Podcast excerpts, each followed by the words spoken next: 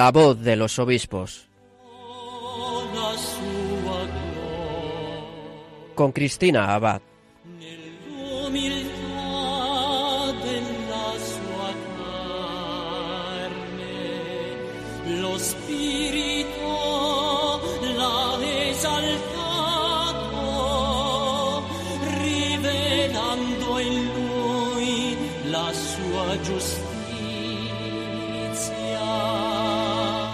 Muy buenas noches, querida familia de Radio María. Un cordial saludo de Cristina Abad en este nuevo programa de La Voz de los Obispos, ya cerrando el mes de febrero. Como cada 15 días, volvemos a reunirnos un domingo más en la emisora de la Virgen para acercarnos un poco más a nuestros obispos, dar a conocer sus testimonios, sus noticias y sus enseñanzas.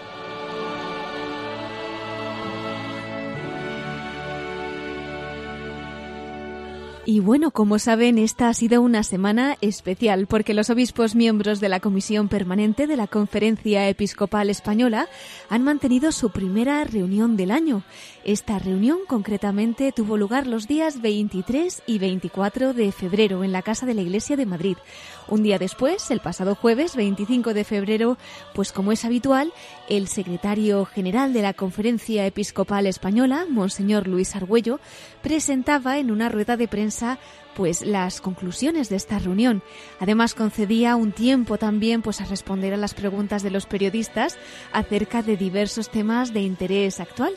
Bueno, pues les comento que la primera parte de nuestro programa de esta noche la vamos a dedicar a recoger esas conclusiones de la reunión de la Comisión Permanente y vamos también a compartir algunas de las declaraciones del portavoz de la Conferencia Episcopal ante algunas preguntas de los periodistas que probablemente muchos de ustedes habrán visto publicadas en diversos medios. Aquí en esta casa, en Radio María, también nos hemos hecho eco en nuestros informativos, pero esta noche, ya que estamos en la voz de los obispos, pues vamos a dedicar un poco más de tiempo a escuchar las explicaciones de Monseñor Argüello, porque yo creo que nos puede venir muy bien para aclarar muchas cuestiones, despejar dudas y, bueno, pues ver también la labor, ¿no?, que la Iglesia está realizando en tantos ámbitos. Además, compartiremos con ustedes algunas noticias y mensajes más de nuestros obispos en nuestra sección de episcoplases. Y hoy nuestra sección de la perla rescatada va a estar dedicada a un cardenal cuya hemos celebrado esta semana, el beato Ciriaco María Sancha, quien fue, entre otros cargos, arzobispo de Toledo. Y ya finalmente concluiremos nuestro programa, como siempre, desde el corazón de María. Todavía no les voy a revelar qué obispo nos dará su testimonio, pero sí les avanzo que algo tiene que ver con las misiones. Bueno, pues no me extiendo yo más y vamos a pedirle a la Virgen María que se quede con nosotros durante esta emisión de hoy y que prepare nuestro corazón para que podamos acoger de su mano pues todos estos mensajes que vamos a compartir hoy de nuestros obispos. Con ella comenzamos La voz de los obispos. Anima mia, magnifica il Signore,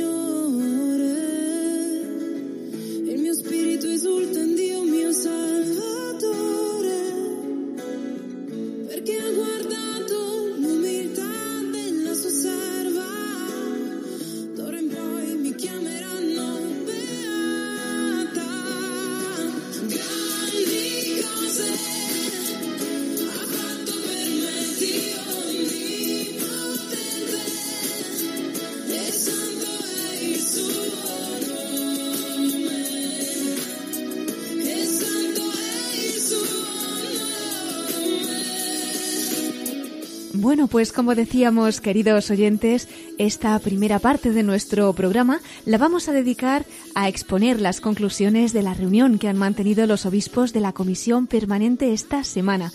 Y para ir introduciendo conmigo todas estas cosas, contamos con la inestimable ayuda de nuestro colaborador Miquel Bordas. Muy buenas noches, Miquel. Pues muy buenas noches, Cristina, en esta última noche del mes de febrero y hoy, esta noche, con la alegría de estar un poco más con vosotros para compartir la voz de nuestros obispos. Eso es, en particular al menos en esta primera parte, con esas declaraciones del portavoz de la conferencia episcopal en esa rueda de prensa tras la reunión de la comisión permanente de esta semana, ¿no? Pues cuéntanos, Miquel, en qué han estado trabajando los obispos de la comisión permanente. Pues bien, mira, Cristina, tal como explicaba don Luis Argüello en esa rueda de prensa, en primer lugar, los obispos españoles tuvieron un recuerdo especial para el arzobispo castrense de España, don Juan del Río, que como sabemos falleció pues hace un mes, el pasado 28 de enero, a causa de esta pandemia del coronavirus. Y dado que Monseñor del Río presidía en la Conferencia Episcopal Española la Comisión Episcopal para las Comunicaciones Sociales, pues este cargo ha sido ocupado de forma interina por el obispo de Cartagena, don José Manuel Lorca, y que se mantendrá en este puesto hasta que no se nombre a un nuevo presidente de esta comisión en la próxima asamblea plenaria. ¿Qué será? Pues Dios mediante, del 19 al 23 de abril. Seguimos, entrando un poco en lo que han sido los temas que han abordado los obispos de la comisión permanente, comentaros que han estado trabajando en las líneas de acción pastoral de nuestra Conferencia Episcopal Española para el quinquenio 2021-2025, en torno al borrador de un documento que titulan Fieles al envío misionero. Por otro lado, los obispos eh, españoles han reflexionado sobre la carta apostólica en forma de motu propio del Papa Francisco sobre la institución de laicos al lectorado y acolitado que modifica el Código de Derecho Canónico permitiendo en adelante el acceso a las mujeres a estos ministerios.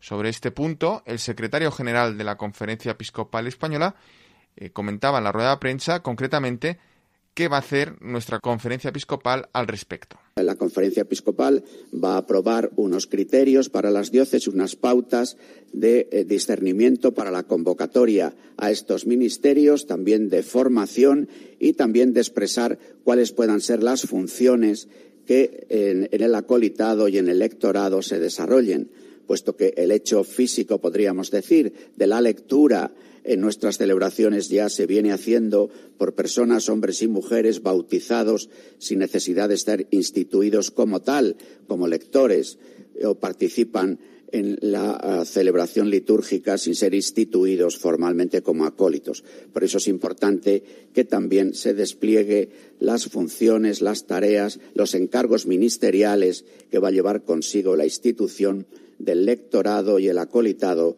para bautizados hombres y mujeres que no estén en la senda de la preparación al diaconado y al eh, presbiterado. Y bien, tal como indicaba el portavoz de la conferencia episcopal, otro de los asuntos que han tratado los obispos de la comisión permanente y que a todos nos preocupa es el de la eutanasia, ¿no?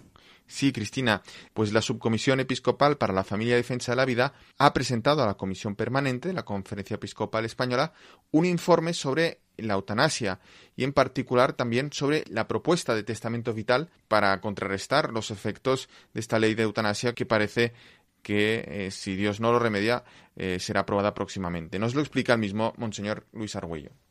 La Comisión Permanente ha recibido un informe sobre el estado actual de la tramitación de la ley de eutanasia y, sobre todo, de la propuesta de testamento vital que, eh, con motivo de la promulgación de la ley, nosotros queremos extender y ofrecer a todos los ciudadanos, a todos los españoles, miembros de la Iglesia o no, que quieran hacer esta previsión, que por otra parte el propio eh, proyecto de ley que eh, actualmente está en el Senado de nuestras Cortes Generales prevé la posibilidad de que se realicen una declaración de últimas voluntades, de previsión en lo que se refiere a la posibilidad de la aplicación de la eutanasia o no, otros aspectos referidos a los cuidados paliativos. Entonces, nosotros esto queremos ofrecerlo a través de una propuesta. Hay que tener en cuenta que nuestra propia configuración autonómica eh, del Estado y las competencias transferidas en materia de sanidad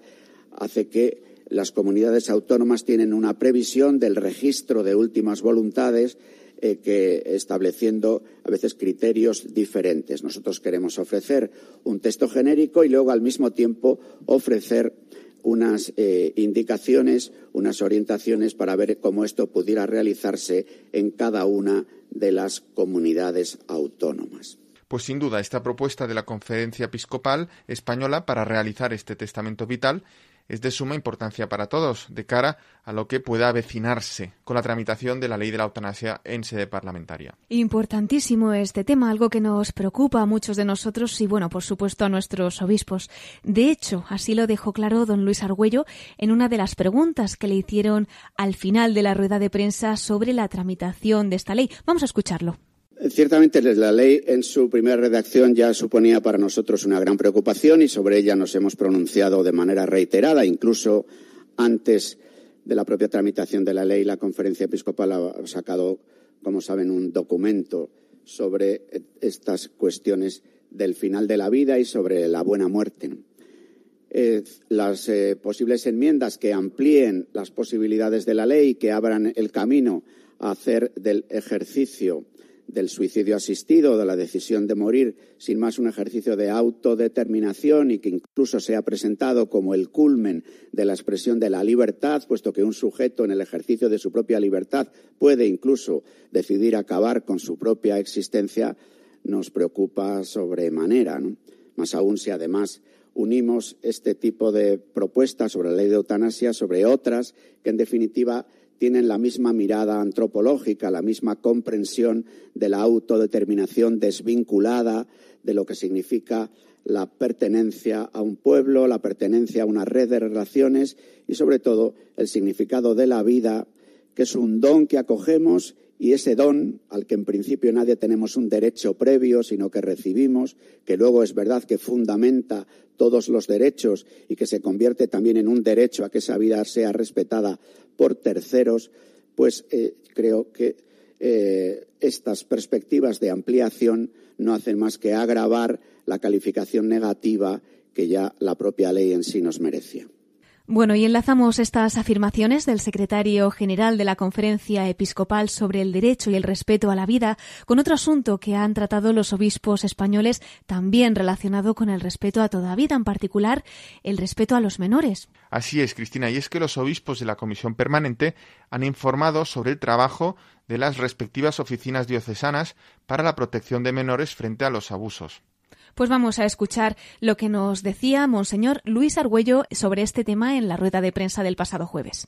Pues hemos eh, visto cuál ha sido la experiencia en estos meses y también hemos empezado a valorar la conveniencia de un servicio establecido aquí en esta casa, en la Conferencia Episcopal Española, que pudiera ser de coordinación, de ayuda, de ofrecimiento de recursos, de eh, propuestas también en contacto con las congregaciones religiosas para seguir avanzando en este deseo de prevenir todo lo que pueda tener con los abusos, de atender a las víctimas que pudieran ser víctimas de estos abusos y eh, ofrecer también todo el servicio a las diócesis para poder abordar estas situaciones. Así explicaba el portavoz de la conferencia episcopal esa intención de seguir avanzando en el deseo que tiene la Iglesia, pues de prevenir todo lo que pueda tener que ver con este tema de los abusos sexuales a menores, ¿no? No obstante, Miquel, quizá haya personas que nos estén escuchando que hayan visto más cosas, ¿no? Publicadas al respecto, porque al final de la rueda de prensa, pues don Luis Argüello atendió varias preguntas de los periodistas sobre este tema. Entonces yo creo que merecería la pena que nos detengamos un poquito porque a pues en los medios de comunicación se publican muchas cosas y bueno, pues es importante no saber lo que nos dice nuestra Iglesia, pero sobre todo de la propia voz de nuestros obispos que como vemos están poniendo todo de su parte para trabajar en ello y además eh, como lo hace la Iglesia, no con corazón de madre. Así es que vamos a escuchar con más detalle esa explicación que daba don Luis Argüello a los periodistas que le preguntaban especialmente pues por ese número de denuncias que había. Respecto a el, en las oficinas, en, en este tiempo, el, número de denuncias sobre casos nuevos ocurridos en este año o sobre casos antiguos recibidos en, ahora en las oficinas, pero de asuntos que todavía incluso no hubieran prescrito, han sido eh, muy pequeñas. En realidad, las denuncias eh, yo creo que han sido sobre siete u ocho casos. Luego ha habido eh, la llegada a las oficinas de otras personas que han querido expresar su situación, la vivencia que han tenido y que, como dice don Miguel García Baró, presidente de Repara, en una entrevista que concede a la revista Eclesia en esta semana, las víctimas de abusos quieren que la Iglesia que las hirió las reciba y las consuele como primer reclamo de indemnización, podríamos decir, ¿no?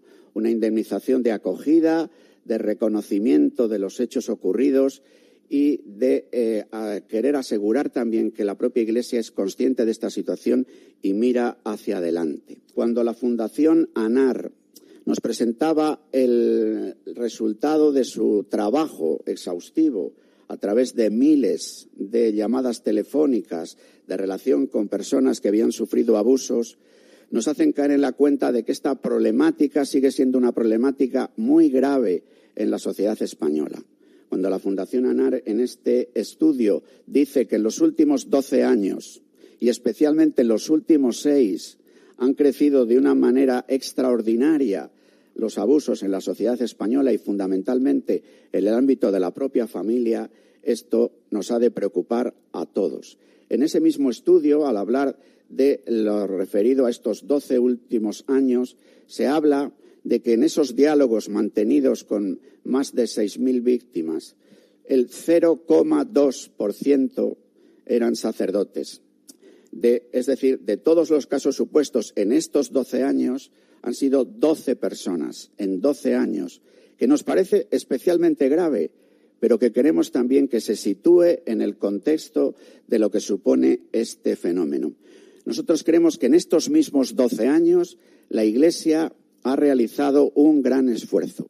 Impulsados por el Papa Francisco, ya en este arco de doce años, impulsados por Benedicto XVI, luego especialmente por el Papa Francisco, luego las las congregaciones religiosas y las diócesis hemos hecho a lo largo de todo este tiempo, para que, aunque los números sean muy reducidos, reconocer la gravedad de cada número, de cada persona, de cada víctima, y asumir además como preocupación propia no solamente la situación de los abusos de clérigos o de personas vinculadas singularmente a la vida de la Iglesia por consagración o por una misión canónica que hayan recibido como profesores de religión o como otra encomienda, sino cómo no vamos a preocuparnos de toda la situación general. El mismo Miguel García Baró, en la entrevista que concede a Iglesia en esta semana, nos dice que repara la oficina de la diócesis de Madrid ha atendido en este 2020 a 75 casos,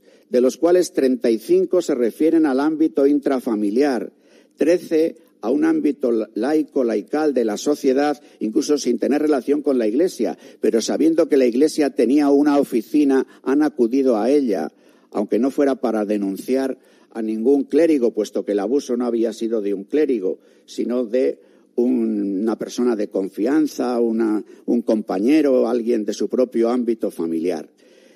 Han atendido también desde estos 75 casos 13 relacionados con la vida consagrada y nueve al, al, al clero diocesano, que han venido además de diversos lugares de España. No de denuncias nuevas de este año, sino en muchos casos de querer expresar lo que había ocurrido en tiempo pasado. Es decir, yo creo que nosotros podemos decir con pena que estamos ante un grave problema social, con vergüenza de que en este grave problema social hemos participado personas consagradas, pero también con ánimo y con esperanza de que en este último tramo los propios datos realizados por agencias externas a la propia vida de la Iglesia reconocen que el número de personas vinculadas institucionalmente a la Iglesia que han causado abusos es muy pequeño y que, por otra parte, las medidas puestas en marcha, que siempre pueden mejorarse, que siempre pueden eh, avanzar en la manera de atender a las víctimas y de prevenir los abusos, han sido eh, seguramente muy por encima de la media de otros ámbitos o sectores que en este eh, tipo de estudios se nos dice que están afectados por las cuestiones de abusos. En la cuestión de las indemnizaciones, nosotros hemos insistido repetidas veces que, por supuesto, estamos dispuestos al reconocimiento de las indemnizaciones que los jueces establezcan, que estamos dispuestos en las conversaciones personales a acoger la primera indemnización. Vuelvo a leer lo que contesta Miguel García Baró. Las víctimas de abusos quieren que la Iglesia que las hirió las reciba y las consuele en la medida en que haya necesidad de trabajos de, terapia, de acompañamiento y demás, estamos dispuestos a abordarlo. No como un criterio general, no con el establecimiento de un fondo abierto, sino desde la relación personal y personalizada con cada una de las personas que puedan estar en estas situaciones. Bien, pues hemos oído cómo explicaba don Luis Argüello el esfuerzo que está realizando la Iglesia en España en todo este asunto desde hace ya años, ahora con más ahínco, con especial ahínco, ya que, como ha insistido el portavoz de la Conferencia Episcopal Española, aunque el porcentaje del que se tiene noticia de los abusos eh, sexuales cometidos pues eh, por parte digamos de clérigos religiosos que forman parte de la Iglesia española es pequeño pero aunque sea pequeño no por esto es menos grave, claro.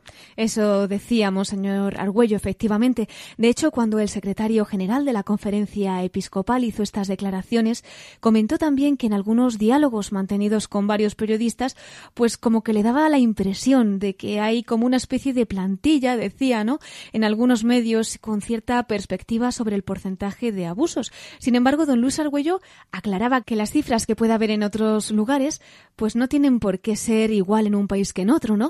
Vamos a escuchar en concreto esa explicación que daba el portavoz de la conferencia episcopal.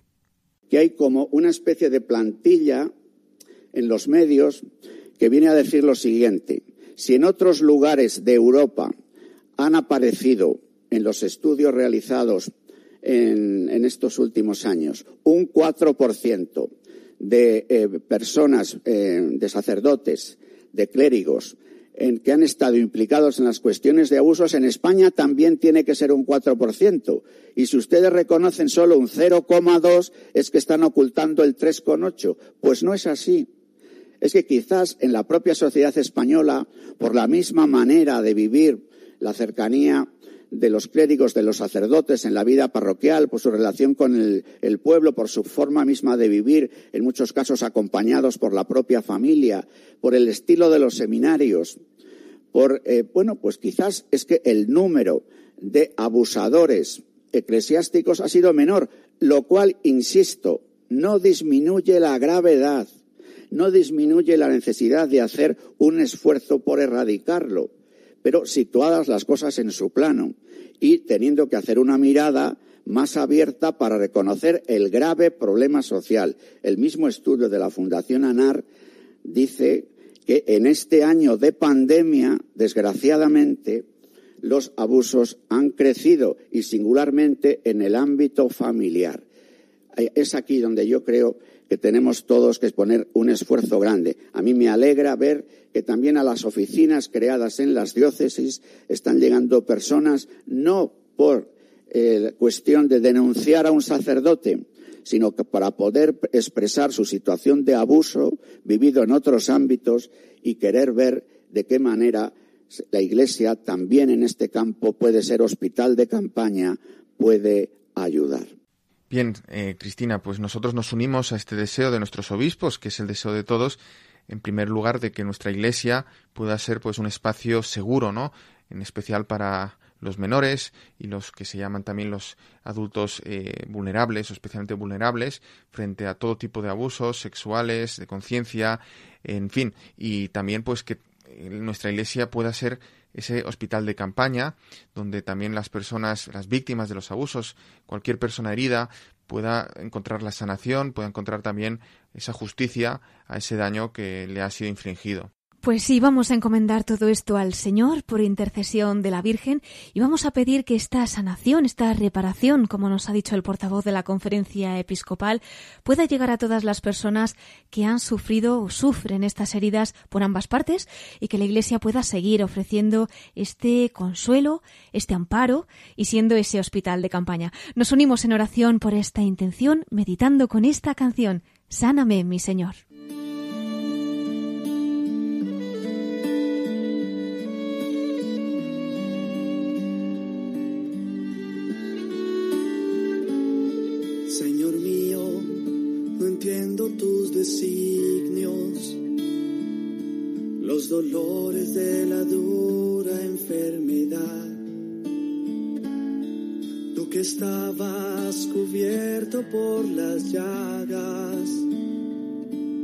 Te pido que de mí tengas piedad.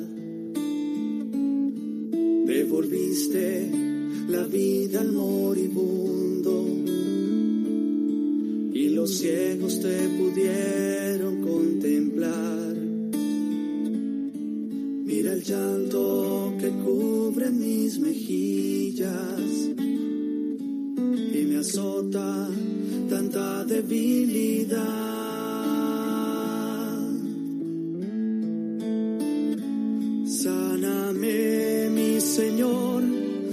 Piedad, por amor, por los méritos de tus preciosas llagas. Sáname, mi Señor, por piedad, por amor, y devuélvele la paz a mi alma. Estás escuchando La voz de los obispos con Cristina Abad, Radio María. Cuando veo que pendes del madero y tu sangre lo tiñe por amor, siento que mis heridas son cobardes y mis quejas ya no tienen razón. Hoy enfermo, Señor, voy a buscarte. Si tú quieres, te alabaré en la cruz. Yo te ruego, cambies mi cobardía. Al decirte, lo aceptaré, Jesús.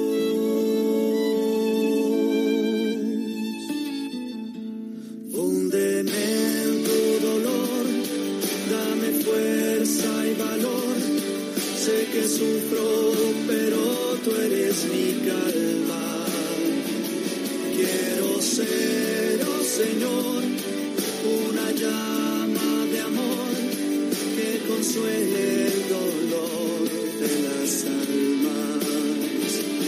Sáname, mi Señor. Continuamos en la voz de los obispos, hoy con la compañía durante todo el programa de Miquel Bordas para seguir informándoles de los temas que los obispos miembros de la Comisión Permanente han tratado en la reunión de esta semana, concretamente en los días 23 y 24 de febrero.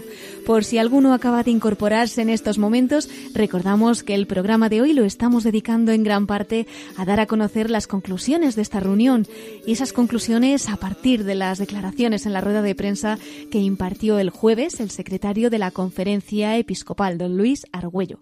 Bueno, entre otras cosas, hemos comentado que los obispos han trabajado en las líneas pastorales para el quinquenio 2021-2025 en torno al borrador del documento titulado Fieles al envío misionero. Y bien, como también hemos informado, pues otras cuestiones que se han tratado en esta reunión han sido relativas a la carta apostólica en forma de motu propio del Papa Francisco sobre la institución de laicos al lectorado y acolitado y que establece esa modificación del Código de Derecho Canónico permitiendo el acceso a mujeres a estos ministerios. También pues han tratado el tema del trabajo de las oficinas diocesanas para la protección de menores y la propuesta del testamento vital que han hecho nuestros obispos ante la tramitación de la ley de la eutanasia. Miquel, ¿algún tema más que podamos destacar de los que el secretario general de la Conferencia Episcopal ha informado en esa rueda de prensa posterior a la reunión? Pues mira, Cristina, comentaba Monseñor Argüello ahí en la calle Añastro, en la rueda de prensa, al terminar pues esa comisión permanente de la Conferencia Episcopal Española, que la comisión permanente también había recibido información sobre la necesaria puesta en funcionamiento de las políticas de cumplimiento normativo en las instituciones de la Iglesia. Por otro lado, también la Comisión Permanente también ha estado trabajando en la puesta en marcha del plan de formación sacerdotal Formar Pastores Misioneros.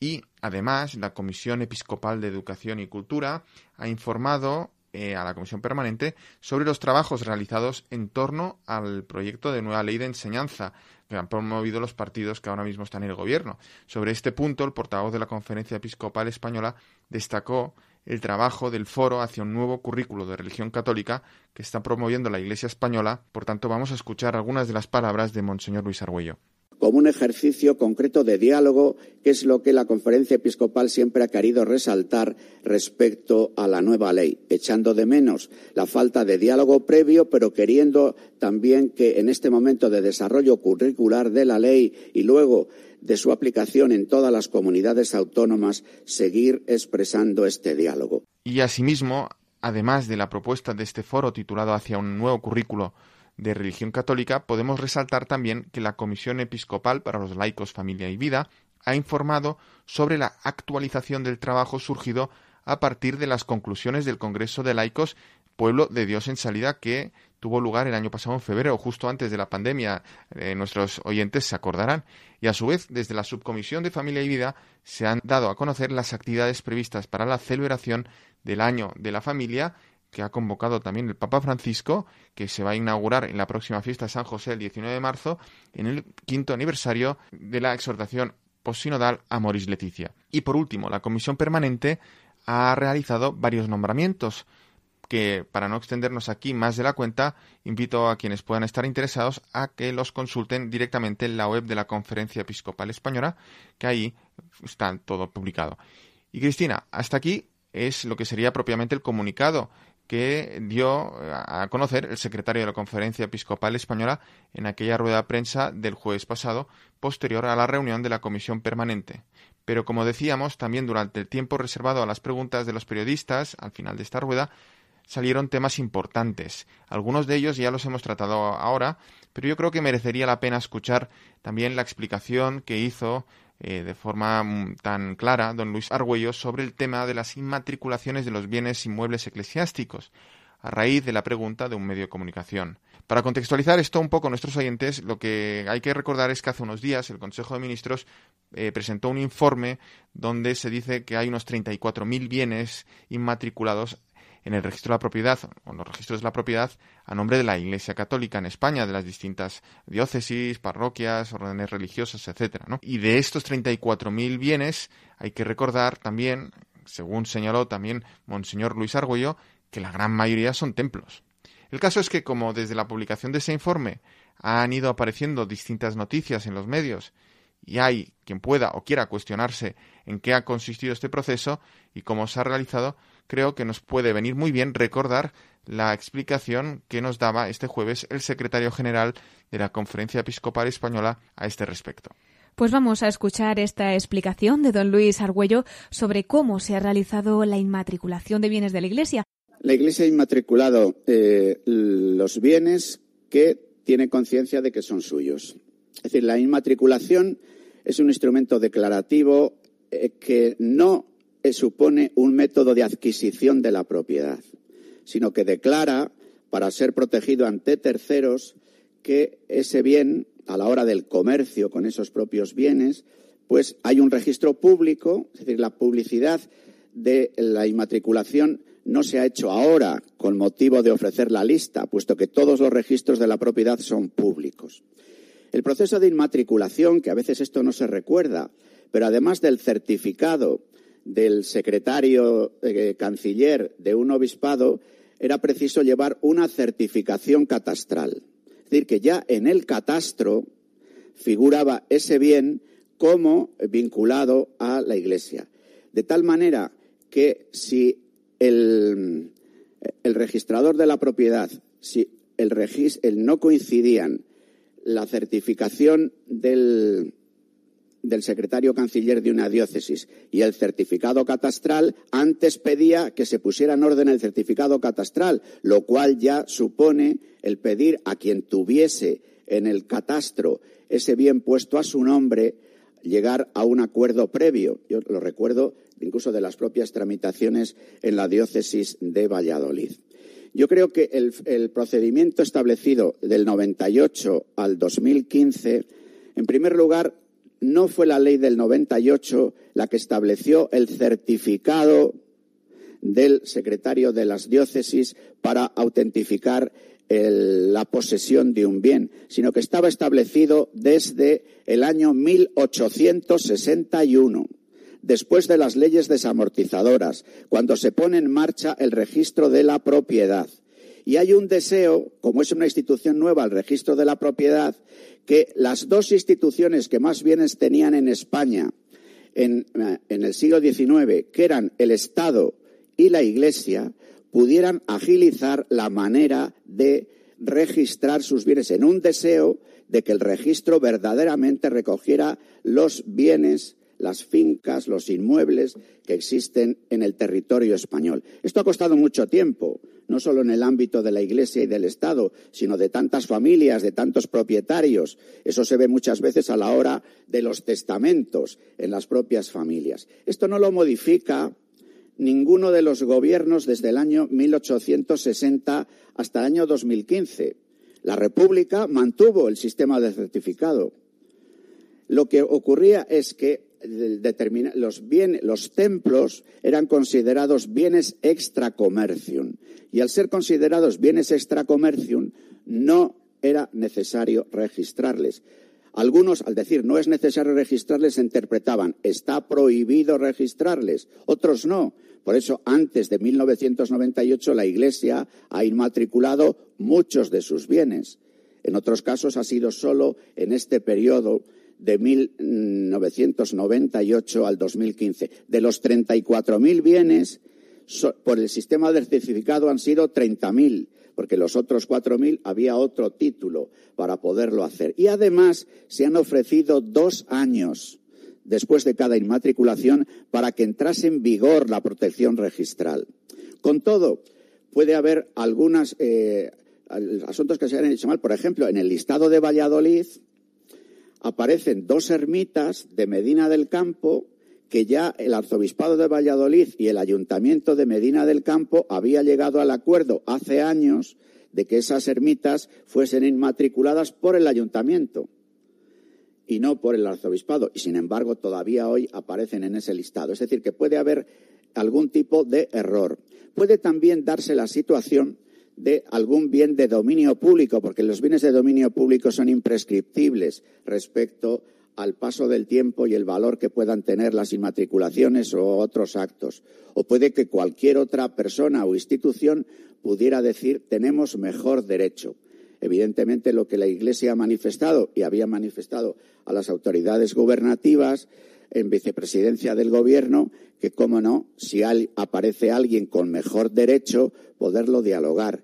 Pero lo que la Iglesia ha hecho es un, podría decir, un sistema de colaboración para que el registro se pusiera en marcha y luego el catastro, el catastro que comienza con el Marqués de la Ensenada en el siglo XVIII, pero que solo se desarrolla en España el catastro en los años 80, es el gobierno socialista de Felipe González el que organiza el catastro urbano tal como le conocemos hoy. Y ha sido en diversas normativas de los años 80 y primeros 90 cuando el catastro se informatiza, se, eh, se desarrolla espléndidamente. Y hay un deseo de que catastro y registro coincidan.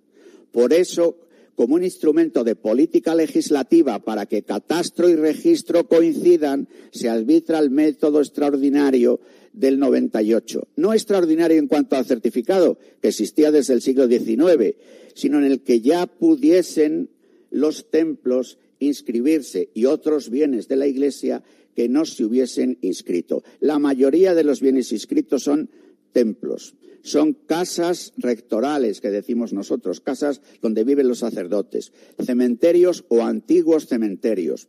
Pues esta es la explicación que daba el secretario de la Conferencia Episcopal, don Luis Argüello, sobre el proceso de inmatriculación de bienes de la Iglesia, destacando ante todo que esto responde a un ejercicio de colaboración, decía, ¿no?, entre los poderes públicos y la Iglesia, contemplado además en el artículo 46 de la Constitución española.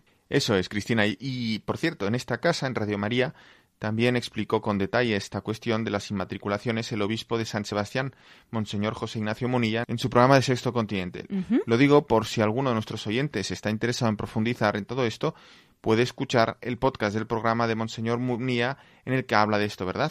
Eso es, justo me estaba acordando también de ese programa del obispo de San Sebastián hablando sobre las inmatriculaciones. Acabo de comprobar la fecha, Miquel, y es del día 19 de febrero.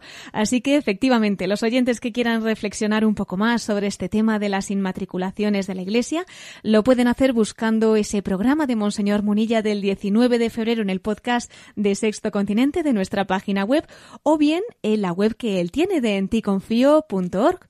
Por otro lado, aprovecho para decir que todas estas declaraciones que hemos escuchado de la rueda de prensa del secretario de la Conferencia Episcopal Española, de Monseñor Luis Argüello, las pueden escuchar y ver también, porque es un vídeo, íntegramente en el vídeo que ha publicado de esta rueda de prensa la Conferencia Episcopal en su página web. Bueno, pues hasta aquí lo relativo a los temas que los obispos de la Comisión Permanente han tratado esta semana. Pero, Miquel, eh, aún tenemos unos minutos más para que nos cuentes alguna cosita más de nuestros pastores a modo de episcoflases, ¿no? Por supuesto, Cristina.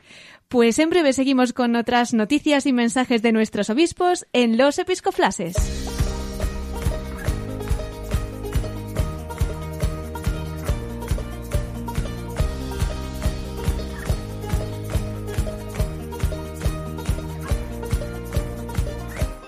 Brothers and sisters, fill these cups with life. Please forgive them, cause they know not their lives. So take these words and make them right. So one day you and I will write our names in the sky. We'll confide and I'll find my Y con esta sintonía que nos introduce en nuestra sección de episcoflases, vamos a seguir conociendo la voz de nuestros obispos. Nos sigue acompañando nuestro colaborador Miquel Bordas, que además de compartir con nosotros esas conclusiones de la reunión que los obispos de la Comisión Permanente han tenido esta semana, todavía nos va a traer alguna noticia más. Eso sí, ya a modo de episcoflas, más brevemente, ¿no es así? Así es, Cristina. Y aunque realmente, como sabemos, podríamos comentar muchas noticias de nuestros queridos obispos de estos últimos días, pero dado que no tenemos tanto tiempo, sí quería detenerme en recordar una visita muy especial, muy emotiva, que ha recibido hace unos días la Archidiócesis de Barcelona. Cuéntanos. Pues nada más y nada menos que la del cardenal Baltazar Porras, que es el administrador apostólico actual de Caracas, en Venezuela, y arzobispo de Mérida, y además, pues, hacía unos años tuvimos el honor de tenerle en este programa. Cierto, lo recuerdo. ¿Y esta visita a Barcelona ha sido con motivo de...? Pues bien, es que la Archidiócesis de Barcelona ha recibido hace unos días una reproducción de la Cruz de San Clemente. Se trata de un símbolo de la alianza eh, tanto entre los eh, colonizadores españoles y los indios, bajo el cual se ofició la primera Eucaristía en aquel país en 1527 y que marca el comienzo de la evangelización de este territorio. Y pues con esta ocasión, el domingo pasado, se celebró una misa en la Basílica de Santa María del Mar de Barcelona, que estuvo presidida por el arzobispo de Mérida y administrador apostólico de Caracas, de Venezuela, el cardenal venezolano Baltasar Porras. Y bueno, la Archidiócesis de Barcelona ha recordado que cada año se celebra una misa para inaugurar la cuaresma bajo una cruz llegada de algún lugar del planeta en el que la fe cristiana está perseguida. Y este año, pues ha sido Venezuela, que como sabemos está viviendo un tiempo muy difícil, muy duro. El caso es que el arzobispado de Barcelona nos ha facilitado unas declaraciones del propio cardenal Baltazar Porras contando cómo están afrontando en su país esta difícil situación. Así que os invito a todos vosotros a escucharlo. Los cristianos en Venezuela vivimos un momento de desafío, un gran reto y como nos pide el Papa Francisco, de enorme creatividad y confianza. Sin esperanza no se puede construir un mundo nuevo y dándonos razón a nosotros mismos de lo que tenemos que hacer, ir construyendo esos nuevos, esos nuevos caminos que hay que hacerlo pues con, eh, con sacrificio, con sudor, con lágrimas, pero también recogiendo con alegría los frutos de lo que se puede ir haciendo en bien de los demás. Son palabras del cardenal Baltazar Porras, arzobispo de Mérida en Venezuela y administrador apostólico de Caracas, que por cierto ayer estaba en Roma y fue recibido por el Papa Francisco. Bueno, Miquel, se nos va yendo el tiempo, así que ¿qué te parece si damos paso ya a la sección de nuestra perla rescatada, que yo creo que por lo que me has dicho tiene que ver con la fiesta de un cardenal español beato que hemos celebrado esta semana, ¿no?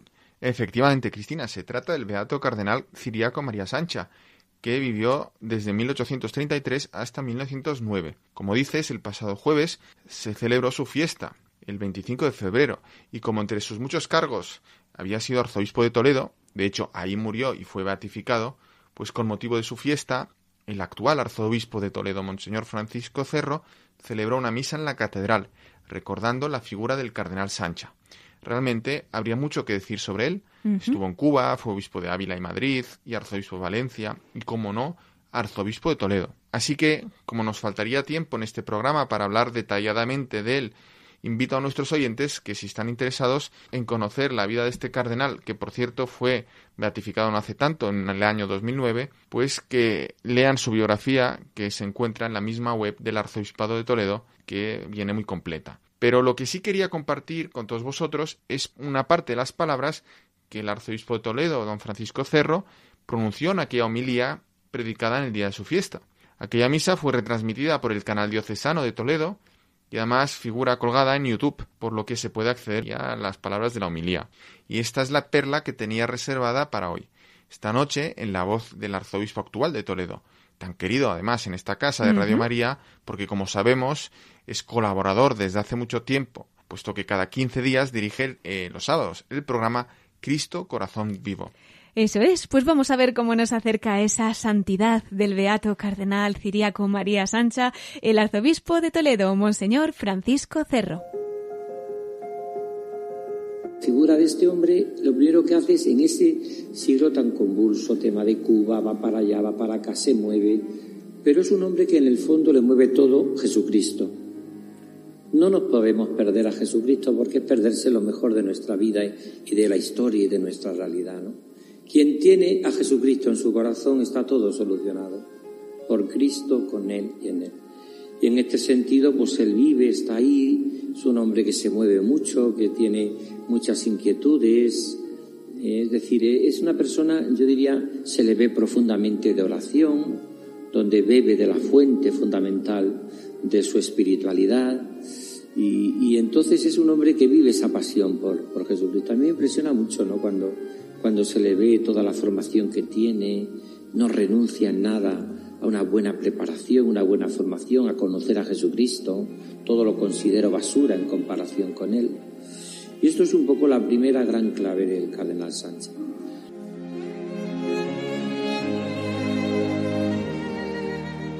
La segunda es la pasión por la Iglesia. Es curioso. Ningún santo ha separado el amor a Cristo del amor a la Iglesia. ¿Por qué? Porque es lo mismo, es el mismo cuerpo.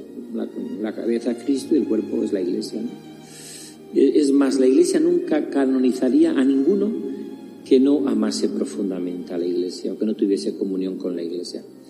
Él tiene una realidad eh, pues muy extraña porque, por ejemplo, está de obispo en Madrid, entonces en Madrid, auxiliar de todo esto, pero está en Madrid. O sea, él recorre a Valencia. Es una persona que podríamos decir como muy disponible a lo que la Iglesia le pide. Y esto también es importante, ¿no? Muy disponible a lo que la Iglesia le pide. Eso tiene que ser un poco también nuestra actitud. Cuando yo hacía la visita pastoral me dijo una vez una señora que me hizo muchísimo bien, ¿cómo está usted? Dice, yo estoy al gusto de Dios. Pues esa es la vida del cardenal Sánchez. Estaba al gusto de Dios. Y termino. La pasión también por los pobres. Curioso. Por todo tipo de pobrezas. Él venía de una familia pobre, de una familia, pues eso, de, que vivían en una Castilla rural, una Castilla con muchos problemas, con muchas dificultades, con muchas limitaciones.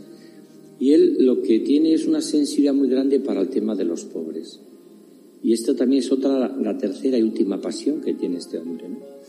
A mí me encanta, yo creo que es una persona que, que puede ayudarnos muchos en estos momentos a vivir la caridad, la que estamos viviendo en este tiempo de cuaresma, habla de la oración y la práctica de la caridad, o la práctica de las obras de misericordia, dice la Iglesia, ¿no? Entonces, pues eso se ve el cardenal Sánchez. Pues con estas palabras, el arzobispo de Toledo, don Francisco Cerro, en esa homilía que predicó en la fiesta del cardenal ciriaco María Sancha, hemos conocido esta noche algo más de este beato, cuya figura pues es tan importante en nuestra iglesia española, ¿no? Pues sí, bien interesantes las palabras de don Francisco Cerro. Y para terminar ahora, Cristina, solo un apunte más. Y es que el cardenal Sancha anteriormente se llamaba únicamente ciriaco, pero fue por su devoción a la Virgen por lo que decidió añadirse el nombre de María, tal como se dice en su biografía publicada en la web del Arzobispado de Toledo. Pues fíjate qué detalle, mucho amor le tendría a la Virgen, desde luego.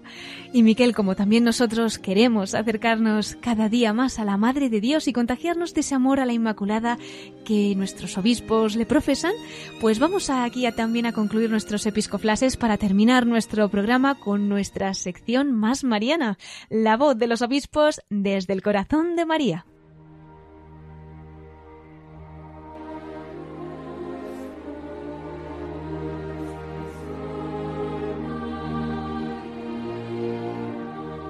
Y entramos ya en nuestra sección de la voz de los obispos desde el corazón de María.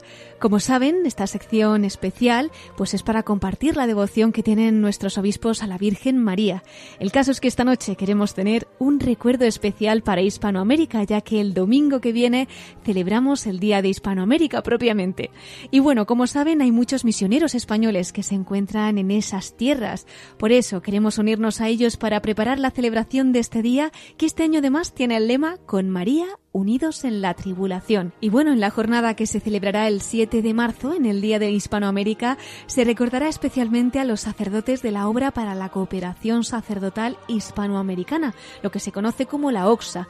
Ellos misionan en América Latina y actualmente son 178. Son sacerdotes que siendo diocesanos pues han salido a evangelizar a otros países y algunos pues también han llegado a ser obispos.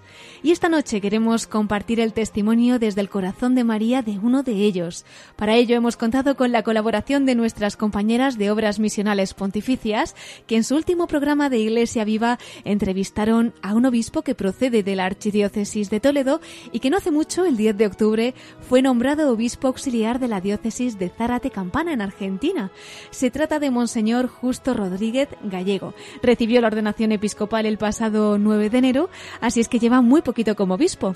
Bueno, pues para quienes quieran escuchar su testimonio completo, les invito a escuchar en nuestro podcast el programa de Iglesia Viva del pasado viernes, como decíamos, pero esta noche sí queríamos compartir con ustedes la devoción a la Virgen de este nuevo obispo auxiliar de Zárate Campana, el español don Justo Rodríguez, de manera que recogiendo ese testimonio de amor a la Virgen que compartía con Radio María en ese programa de Iglesia Viva del viernes, pues queremos compartir la devoción a la Virgen María que en concreto está reflejada también en su escudo episcopal y muy vinculada además a la archidiócesis de Toledo, de la que procede, ya lo verán. Escuchamos desde Argentina al obispo auxiliar de Zárate Campana, don Justo Rodríguez, desde el corazón de María. El escudo tiene forma de casulla, es decir, y hace referencia a la casulla que la Virgen impone a San Ildefonso, ¿no? Toledo, la devoción a San Ildefonso en Toledo. Y sí, acá la, patrona de la nación eh, es Nuestra Señora de Luján, que además, de manera también peculiar, el primer obispo puso como patrona de la diócesis a Nuestra Señora de Luján. Entonces, bueno, en mi historia personal, la Virgen ha tenido siempre una, una particu un particular protagonismo, ¿no? Desde el nacimiento de mi vocación. En realidad desde mi nacimiento, ¿no? Nací un 27 de noviembre, el día de la medalla milagrosa. Aunque legalmente pone 29, porque bueno, así quedó asentado en el registro civil, pero en realidad yo nací el 27, ¿no? Entonces, eh, siempre ha habido en mi vida ha habido una presencia muy explícita de, de la Virgen como madre, como educadora, y en concreto, bueno, pues por eso también quise que en el escudo apareciera esta referencia, ¿no? Explícita, la, la mitra en efecto, puesta debajo de la, del símbolo de la Virgen de Luján, esos, rayos, que, que, lleva la Virgen siempre de, de, Luján, como signo de que eso, de que mi episcopado también, como toda mi vida, le pertenece, ¿no? Es decir, esto es eh, igual que, bueno, lo viví en también en Toledo, ¿no? con la imagen de esta vocación, esta Virgen del descendimiento, ¿no? Uh -huh. poniendo la casulla a San Ildefonso. Entonces, sí, que entiendo que además la, la, manera de amar y de descubrir a la Iglesia en su Honduras es precisamente nuestra devoción y nuestra relación con la Virgen. ¿no? Es decir, la manera de entender mejor a la Iglesia como madre y no solamente como una estructura, ¿no? que también lo es, pero bueno, si la mejor manera es nuestra eh, no nuestra devoción. La devoción suena simplemente como si fuera una cuestión opcional, ¿no? La, nuestro vínculo con la Virgen María como Madre de Dios y Madre de la Iglesia no es opcional, es obligatorio porque todos somos hijos de ella desde el bautismo. Entonces, eh, este vínculo ¿no? Eh, es la mejor manera de entender a la Iglesia y de servir a la Iglesia y de dar la vida por la Iglesia como ella la dio por su Hijo y por nosotros.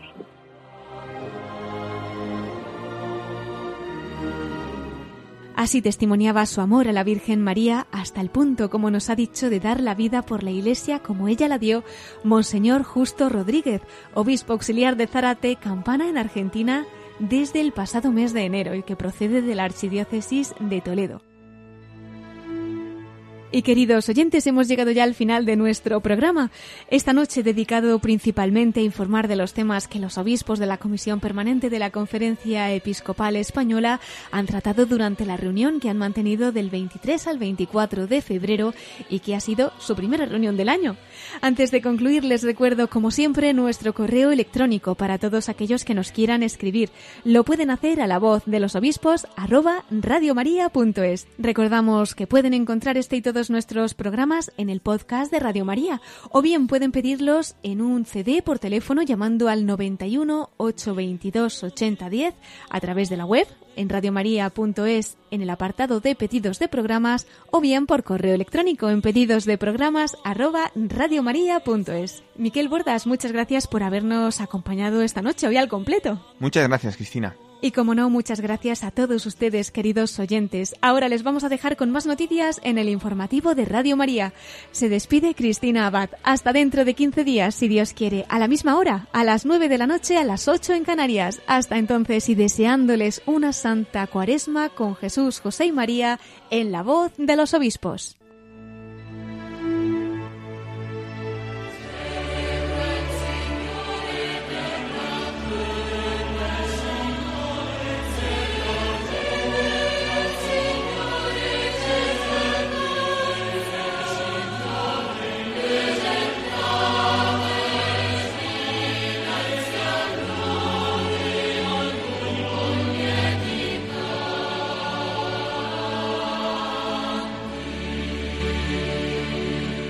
Han escuchado la voz de los obispos